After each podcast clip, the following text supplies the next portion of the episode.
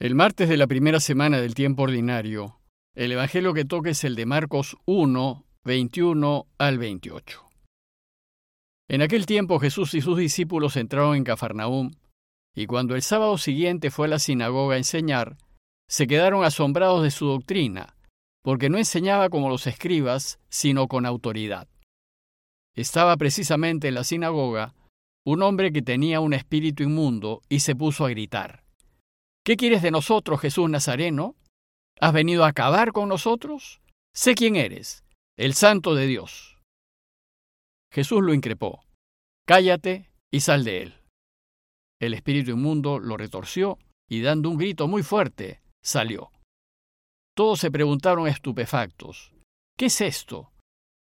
Este enseñar con autoridad es nuevo. Hasta los espíritus inmundos les manda y le obedecen. Su fama se extendió enseguida por todas partes, alcanzando la comarca entera de Galilea. Después de que Jesús invitó a algunos de sus amigos a seguirlo, ahora Marcos nos describe cómo solía transcurrir un día sábado durante el tiempo de su vida pública. Recuerden que el sábado es el día religioso del pueblo de Israel, y ese día no se trabaja ni se realiza actividad alguna, excepto ir a la sinagoga o al templo, y luego reunirse en las casas para alabar a Dios. En el relato de hoy, Marcos nos invita a meditar en lo que hacía Jesús en las mañanas de los sábados, y como veremos, se dedicaba principalmente a dos actividades. Primero, a la enseñanza. Jesús se pasaba la mañana enseñando acerca del reinado de Dios. Y segundo, a los exorcismos, pues a fin de liberar a la gente atrapada por el mal, también se oponía a él. En esta ocasión Marcos nos describe lo que sucedió en la mañana de un sábado en la sinagoga de Cafarnaúm. Recuerden que en la sinagoga principalmente se leía y estudiaba las escrituras, el Antiguo Testamento, y el pueblo entero acudía para aprender y compartir. Bueno, pues lo primero que Marcos quiere que sepamos es que Jesús enseñaba. Esa fue su tarea principal, y enseñaba donde podía, pero su lugar preferido fue hacerlo en la sinagoga, y la razón es que los sábados, en la sinagoga, se encontraba con todo el pueblo. Y así es como empieza el relato de hoy. Cuando llegó el sábado, entró en la sinagoga y se puso a enseñar a la gente. Sabemos por Lucas que era costumbre de Jesús leer y comentar la palabra, y esto porque probablemente era uno de los pocos en el pueblo que sabía leer ya que en esos tiempos la mayoría de la gente era analfabeta, pero además conocía muy bien la ley de Moisés y los otros escritos sagrados judíos. Pues sin duda los había orado y meditado en profundidad, y en ellos había ido descubriendo los deseos e intenciones de vida que el Padre tiene para todos nosotros. Y el pueblo escuchaba con atención las explicaciones y enseñanzas de Jesús. Al terminar, Marcos nos dice que todos quedaban asombrados de su doctrina. Jesús debió explicar las escrituras con un sentido nuevo, deslumbrante, extraordinario, y seguramente de manera muy pedagógica, pues usaba parábolas y ejemplos aplicados a la vida real. Jesús desea hacerles entender que lo que nos propone la escritura no es una carga que hay que cumplir, sino un modo de vivir y de relacionarse con Dios que nos hace felices. Jesús debió haber llevado a la gente a descubrir esa lógica interna que tiene la escritura y que se nos aclara cuando entendemos que se trata de la palabra de un Dios que nos quiere sin medida y que solo busca y desea nuestro bien. Pero además, el texto nos dice que les enseñaba como quien tiene autoridad.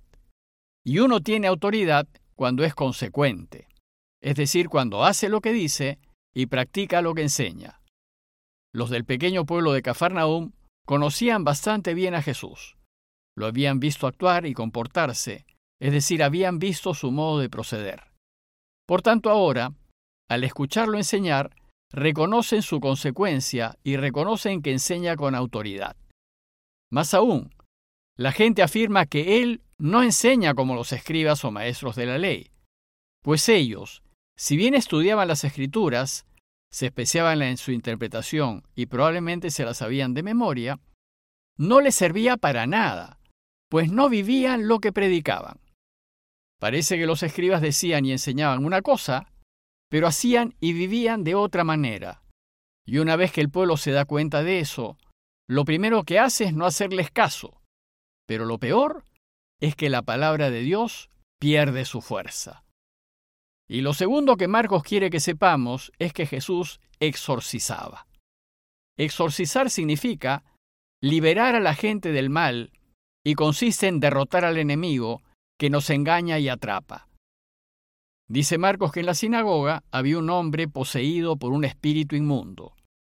La presencia de ese hombre poseído fue la ocasión propicia para que Jesús ponga en práctica lo que estaba enseñando y demuestre que el bien siempre vence al mal.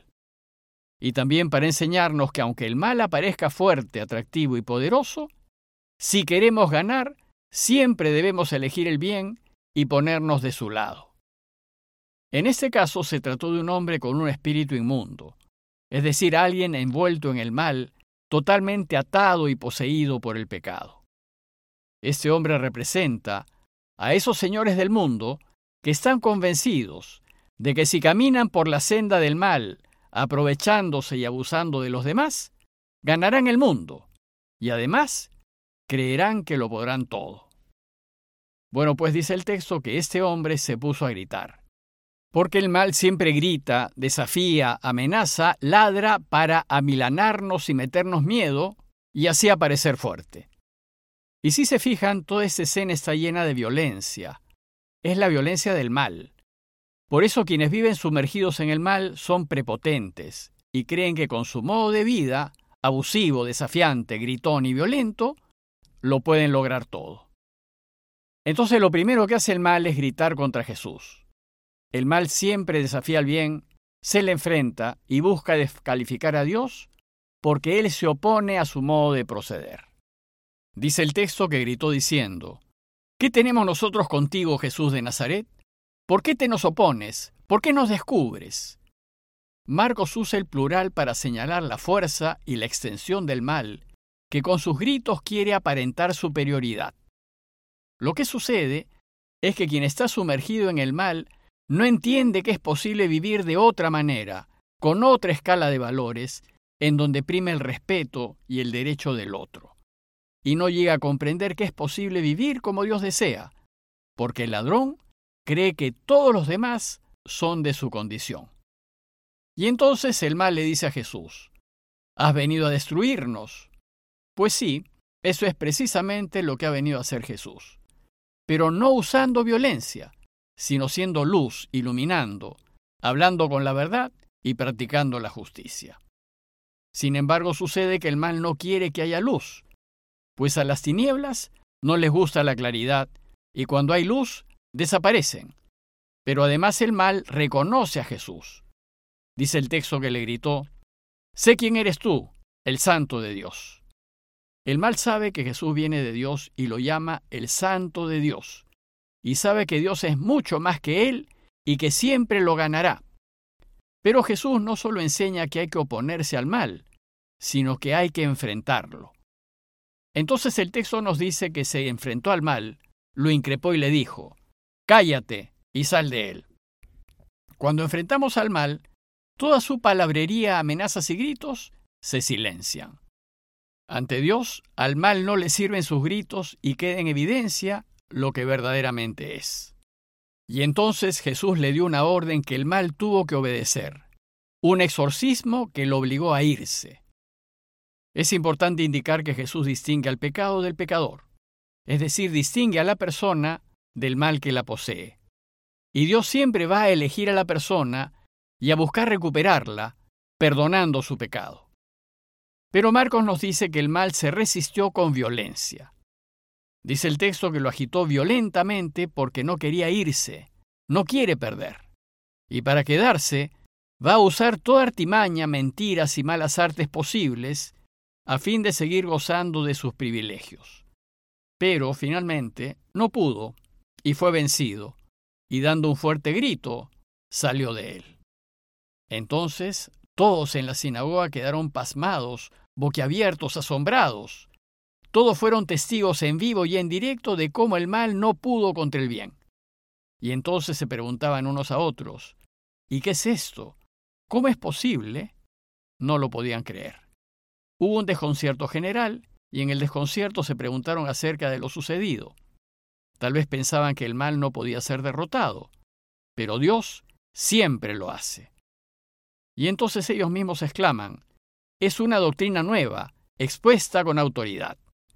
En efecto, la de Jesús es una doctrina nueva, que nos enseña que si hacemos que Dios sea el Señor de nuestras vidas, siempre venceremos al mal. En resumen, dice Marcos, Jesús manda hasta los espíritus inmundos y le obedecen, porque fue tan íntegro, tan intachable, tan consecuente, que el mal no pudo con él. Muy pronto, dice Marcos, su fama se extendió por todas partes, y el resultado fue que Jesús se hizo famoso, conocido, connotado, pero con una fama que nunca buscó ni quiso. Lo único que quiso fue hacer la voluntad de su Padre. A manera de conclusión, y a la luz de lo que hizo el Señor en la sinagoga de Cafarnaúm, los invito a preguntarnos, ¿y nosotros? ¿Qué debemos hacer?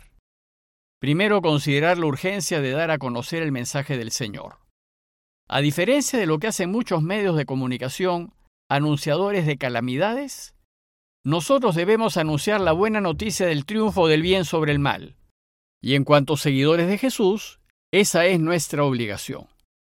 Y segundo, considerar la necesidad de oponernos claramente al mal en todas sus formas, sabiendo que mientras más consecuentes seamos, con más facilidad ganaremos, pero también más resistencia sufriremos. Pidámosle pues a Jesús que podamos vivir con consecuencia el camino cristiano y así ser capaces de derrotar siempre al mal en todas sus formas. Compañía de Jesús, Jesuitas, Perú.